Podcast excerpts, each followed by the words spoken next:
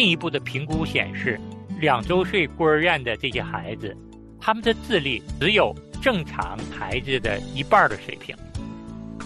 在三岁以前，最重要的就是我们今天说的妈妈的陪伴、妈妈的拥抱。这些孩子在日托中心待的时间越长，孩子和母亲的积极的互动就越少。他再哭也没用，没有人过来。这样的孩子长大了之后，人际关系会是有问题的。婴幼儿保护最好的做法是什么？有百分之七十的母亲回答：在三岁之前，我希望孩子留在家里，由我亲自来照顾。欢迎收听亲情不断电特别制作，《我家男子汉》。亲情的家人们好，我是安好，欢迎大家收听我们今天的《我家男子汉》。亲情的家人们好，我是程明，欢迎大家收听《我家男子汉》。程明兄好，安好弟兄好。嗯，安好跟程敏上一期啊，跟大家分享了母亲对儿子的影响，给了母亲两点建议。第一个建议呢，就是要帮助你的男孩释放他们身上过多的能量。嗯。多让他们出去参加一些活动，出去运动。第二个呢，作为母亲，经常会看到孩子似乎没有听自己说话，也没有对自己给他们的建议给予回应。那作为母亲也要知道，这就是男孩的一个特点。如果你想让他们专注你说话，那你就走过去拉住他们，眼对眼，用简单干脆的话传达你要说的。那这是给母亲们照顾男孩的两点建议。嗯，那今天呢，我们会继续聊一聊母亲对儿子的影响。今天的侧重点是在于，在孩子的早期婴幼儿时期，作为母亲跟你的儿子有一个亲密的关系，对于孩子的成长，甚至是对于他成年之后的影响，也就是我们要聊一聊早期的母婴连结对儿子健康成长的重要性。对，其实，在这个题目上，我们聊的话呢，也适合女孩的。我们讲的主要就是母亲对婴儿的这种陪伴。那母婴的这种紧密的连结，对一个人一生都会带来重要的影响，甚至有的时候直接影响着人的健康。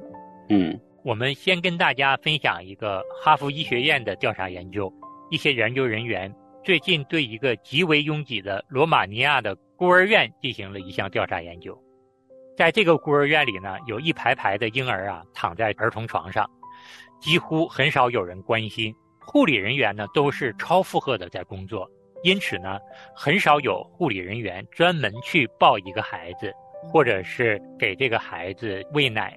最使调查人员触动的是，在这个孤儿院里几乎。是一片寂静，嗯，很少有孩子大声的哭叫，更没有听到孩子们咿咿呀呀学语的声音，甚至都听不到孩子的呜咽声音。那么，在这些孩子长到两周岁的时候，对他们进行体检，调查人员发现，这些孩子们的血液里有一种含量很高的叫皮质醇的应激荷尔蒙，实际上对大脑是具有破坏作用的。嗯。这个含量过高的话，会使得孩子的成长发育受到阻碍。然后进一步的评估显示，两周岁孤儿院的这些孩子，他们的智力只有正常孩子的一半的水平。即使这些孤儿们能够得以健康的生存下去，他们的智力甚至是对于他们过往产生的这些伤害，也不会得到完全的恢复。嗯。这是哈佛医学院的一项调查研究。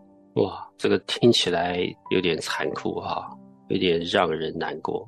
特别是在说这么多的孩子在里边，一片的寂静，这孩子都没有哭叫了，也没有呀呀学语了，连呜咽声都没有了。我在想象，已经是哭完了、哭干了。因为孩子哭的话，是想要父母关注。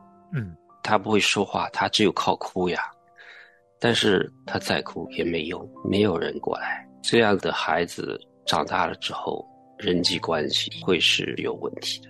就是说，我们看到了这样的一个数据，非常触目惊心。那也提醒我们，我们也要常常在孩子小的时候跟他互动，要多跟他说说话，给他做做被动操，摸摸他的胳膊，摸摸他的腿，抚摸他的后背，就是要多跟他说话，多接触他的身体，让他知道他是被父母所爱的，被父母关心的。不仅有利于他身体的发育，也有利于他智力的发育。所以说，孩子小的时候。他也同样需要父母给他们一些语言呐、肢体动作上的关注。嗯。期待我的来到，听我说的一句话，你轻轻牵着我的手，带我一步步走，关心。我的温饱，陪我唱的一首歌。你慢慢放开我的手，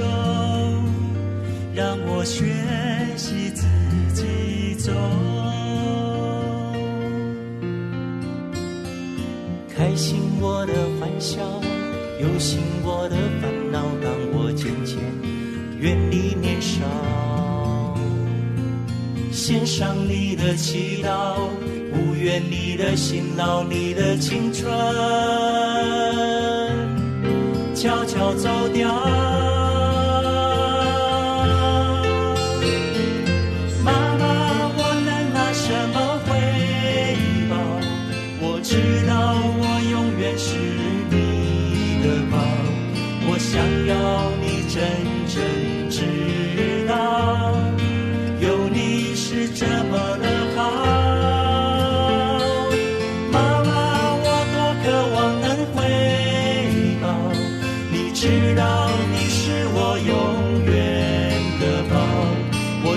要你真正知道你的爱你的爱是这么的好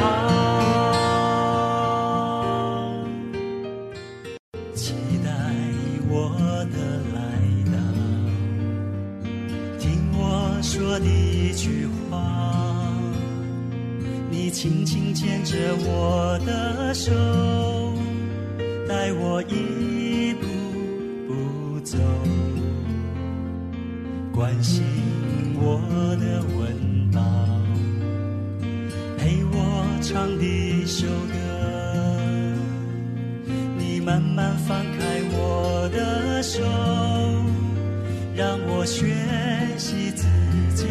走。开心我的欢笑，忧心我的烦恼，让我渐渐远离年少。献上你的祈祷，不愿你的辛劳，你的青春悄悄走掉。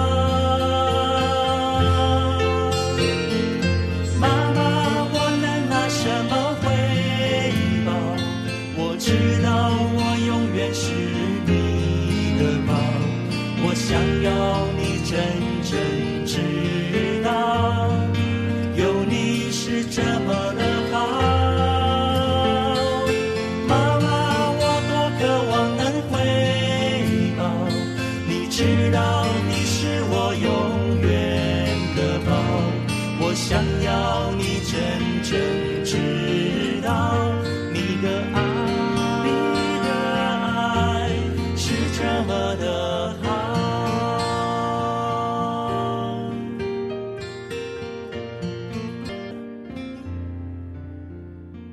那母婴的连接不仅体现在婴幼儿时期对孩子健康的影响，甚至母婴的紧密的连接还会影响到孩子成年之后的身体健康。嗯，哈佛大学有这样的一项研究，说早期的母婴连接是极为重要的，它甚至和四十年和五十年以后的一个人的身体健康状况有密切的关系。这个报告说，小时候。和母亲如果没有亲密关系的大学生当中，有百分之九十一的人到了中年，分别患上了动脉硬化、高血压、十二指肠溃疡以及酗酒等疾病和不好的习惯。而记得和母亲有温暖的回忆、和母亲有密切关系的男人当中，只有百分之四十五的人患有同样的疾病。那这个对比也能够让大家看到，如果母婴连接很疏远，百分之九十一的人会患病的；而有紧密连接的人呢，只有百分之四十五的人患有同样的疾病，差了一倍。对，更令人惊奇的是，父母表现为冷漠、不关心的这些受调查者中，百分之百的人都在中年患有各种疾病。总之呢，早期男孩和母亲关系的质量。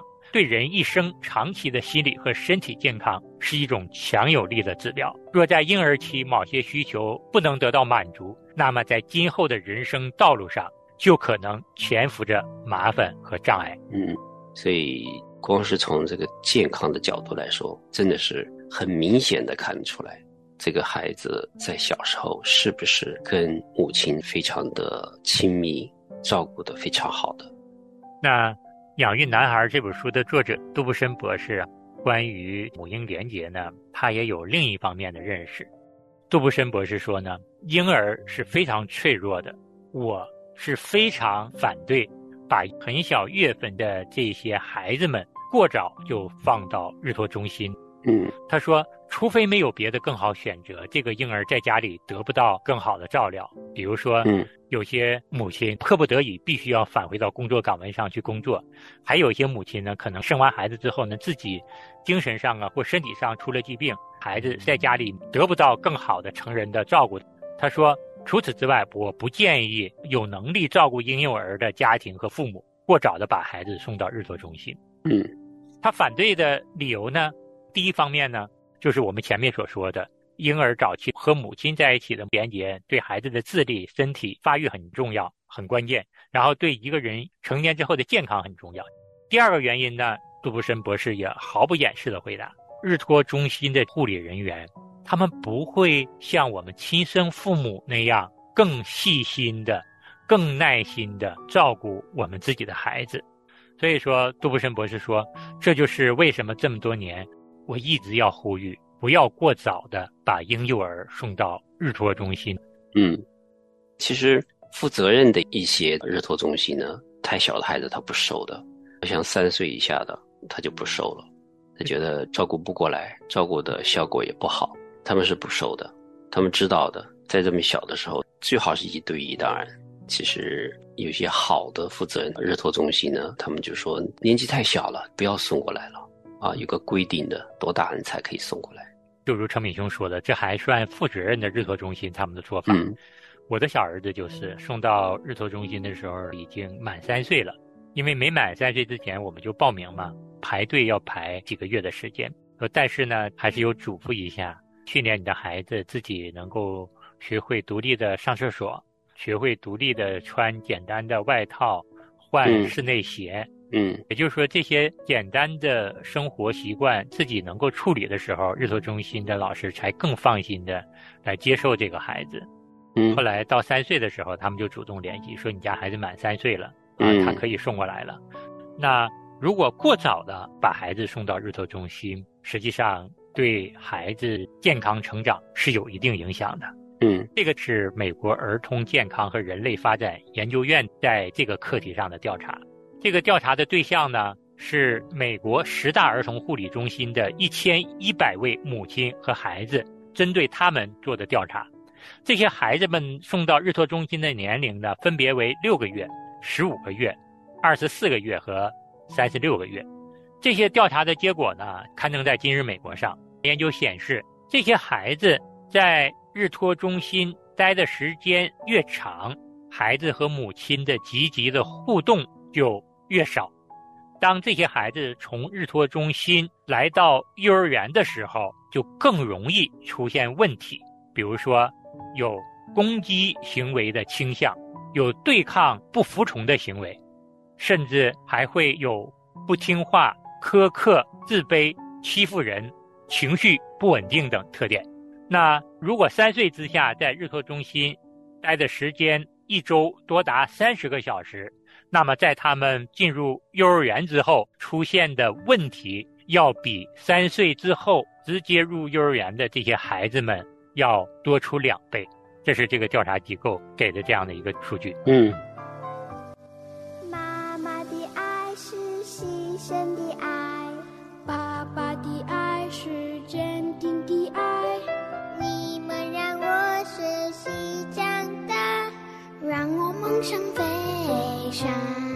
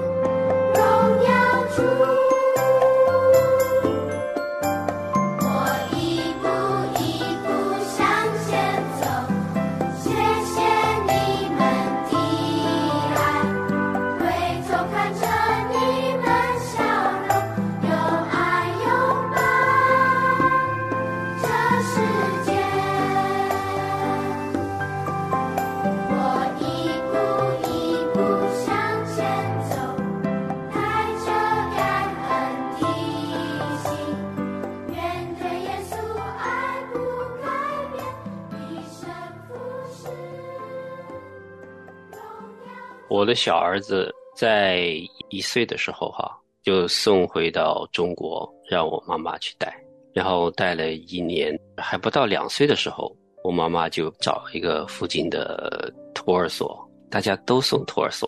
我妈虽然是退休，她也觉得，哎，去托儿所跟其他小孩玩可能好一点吧，她也把他送过去。但是小儿子他就学会了打架的习惯，大概是过了十个月左右吧，他就回到我们身边，我们把他送到这边的幼儿园，然后我们才发现他打人的。我说怎么会打人呢？老师就说他跟另外一个孩子见了就打，见了就吐口水。然后到了四岁的时候啊，就上那个学前班了。然后那个老师也跟我们说，你们家的孩子有这种打架的倾向，他一不高兴就会打人。我就在想，怎么会这样子呢？刚才安好说的这个调查，我觉得是有关系的。当然，在这里时间长了，我儿子就慢慢的就改了，比较规矩了。到了第二年的学前班，五岁的时候，他基本上就不打人了，不打架了。他以前是跟哥哥也打架，就是有理不让。然后我们家对面的个邻居跟我儿子年纪差不多的，他父母啊，他们就跟我说，他说我们这个小孩怎么就喜欢打人呢？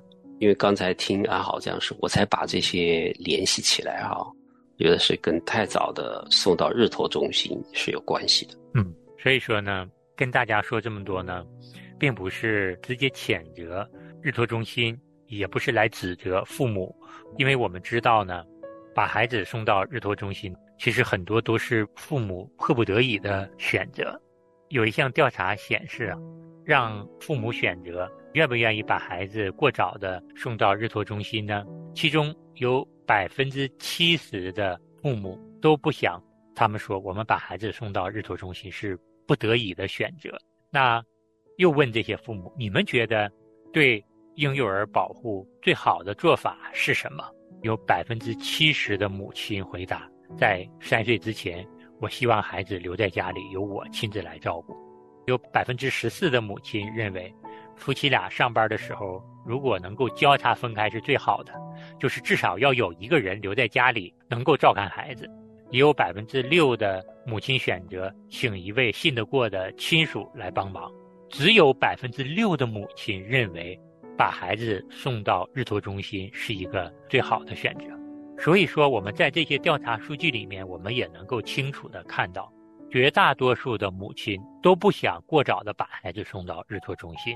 那这就是给我们政府的管理机构一个提醒：怎么能够让母亲更好的留在家里照顾孩子呢？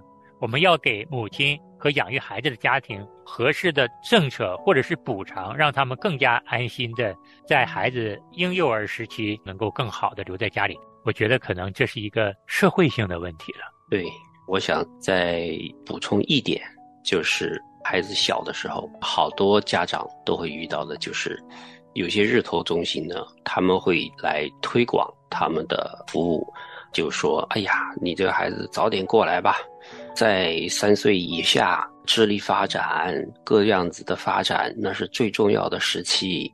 我们这边呢是什么样的智力开发的教育理念？越早过来，他就不会输在起跑线上。他这种描述让我看得非常的动心。我们在这里早一点培养他的眼手的配合，音乐的欣赏。对他的大脑的发展，对将来是非常好的。有些日头中心他会卖广告这样子的，我们要非常的小心，不要去为了他们说那些。在三岁以前，最重要的就是我们今天说的妈妈的陪伴，妈妈的拥抱。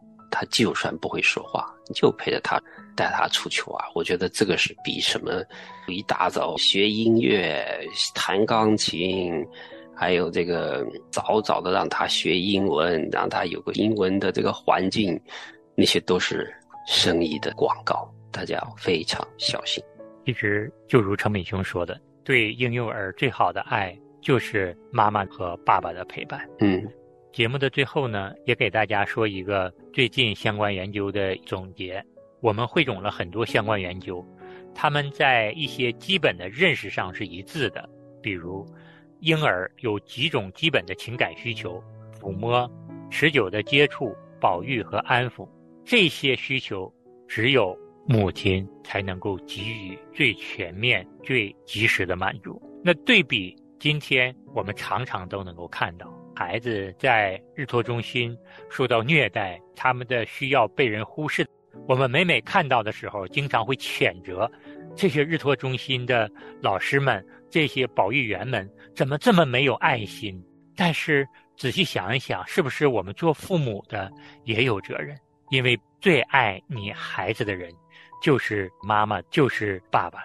所以说，我们真的是希望在婴幼儿出生的时候，脖子上就挂着这样的一块牌子，上面写着“小心轻放，请你爱我们”。阿门。好，我们今天时间差不多了，就聊到这里。我们下次节目再见。好，下次节目见。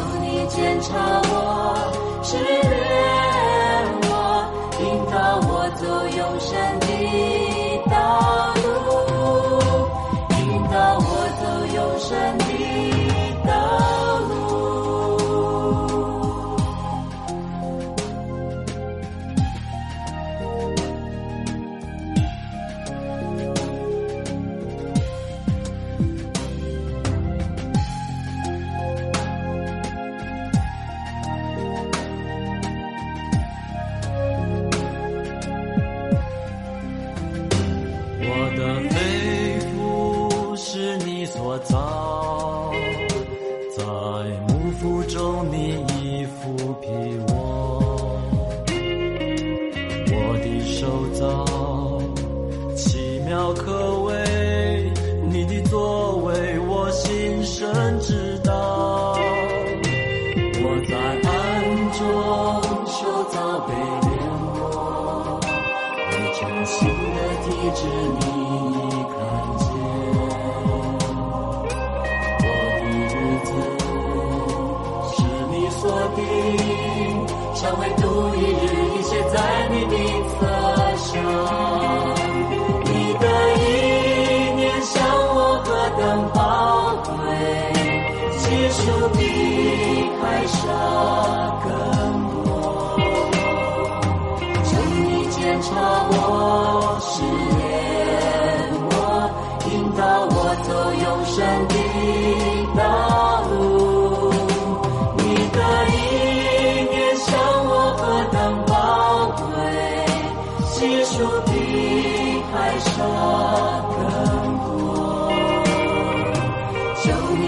你检查我，试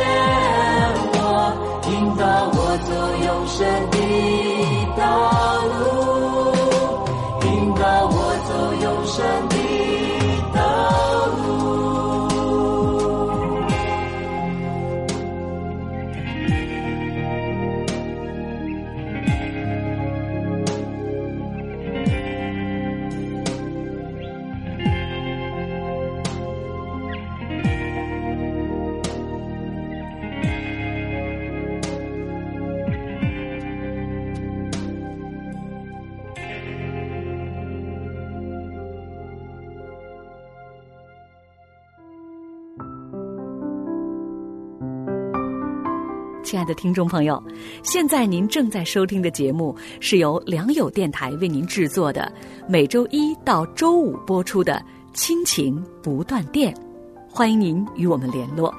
我们的电子邮箱地址是 q i n q i n g at l i a n g y o u dot n e t，就是亲情在良友网。感谢您收听我们今天的节目。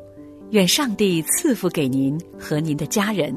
我们下次节目再会。